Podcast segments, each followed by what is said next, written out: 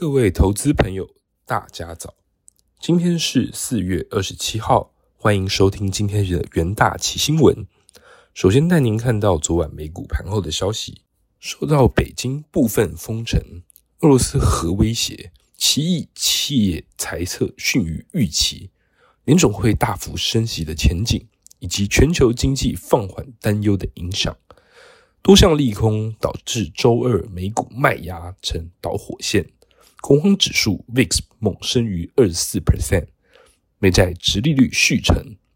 在微软和 Alphabet 公布财报之前，科技股大杀四方，四大指数收盘惨烈。在震惊消息方面，美国超级财报周来袭，微软与 Alphabet 即将在盘后公布最新财报。Netflix 此前公布的暗淡财报让华尔街对科技企业不安。虽然迄今为止约有八十 percent 已公布财报的企业获利超乎预期，包括奇异、UPS 和百事可乐公司，但令人失望的猜测令股市承压。乌俄战争未歇，两国谈判陷入僵局。俄罗斯外长拉夫罗夫表示，会持续与乌克兰来进行谈判。但警告有爆发第三次世界大战的真实危险。如果西方国家继续向乌克兰提供武器，爆发核战的可能性相当的大。俄罗斯正兑现不用卢布买天然气就切断供气的威胁，将在周三切断对波兰和保加利亚的天然气供应。中场，美股道琼指数大跌二点三八 percent，收三万三千两百四十点一八点。纳斯达克指数大跌三点九五 percent，收一万两千四百九十点七四点。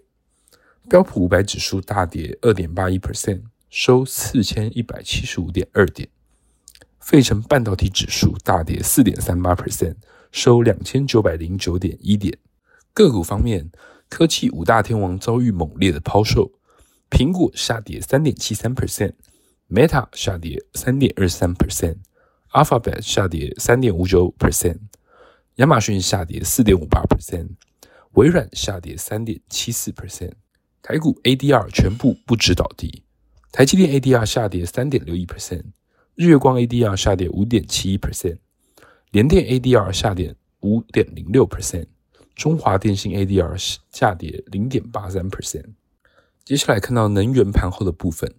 北京当局封锁朝阳区后，周二宣布扩大区域筛查范围，以遏制首都的疫情。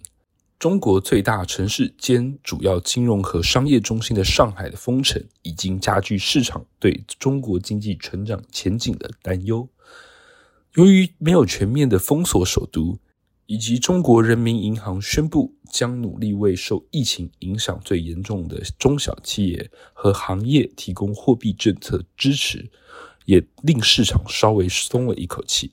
在中国当局没封锁北京，还承诺为受先前停工影响的企业提供更多的刺激措施之后，油价大幅反弹。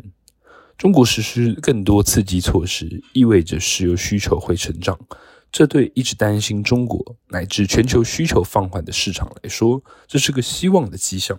接下来看到贵金属盘后的部分，黄金曾在三月突破每盎司两千美元，但之后随着美债殖利率上扬，金价开始走低，导致金价近期下滑的另外一个因素是美元走强，殖利率上升使不孳息的黄金等资产相对失去魅力，美元则是黄金的计价单位。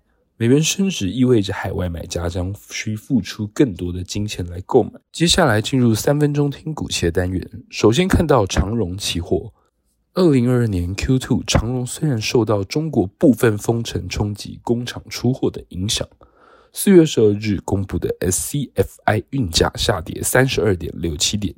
不过，业内人士预期，随着城市解封及复工，预估美国线长约五月起。将全面换约，在客户仍看好今年全球海运市场的荣景之下，运价有望从五月起看到量价回升。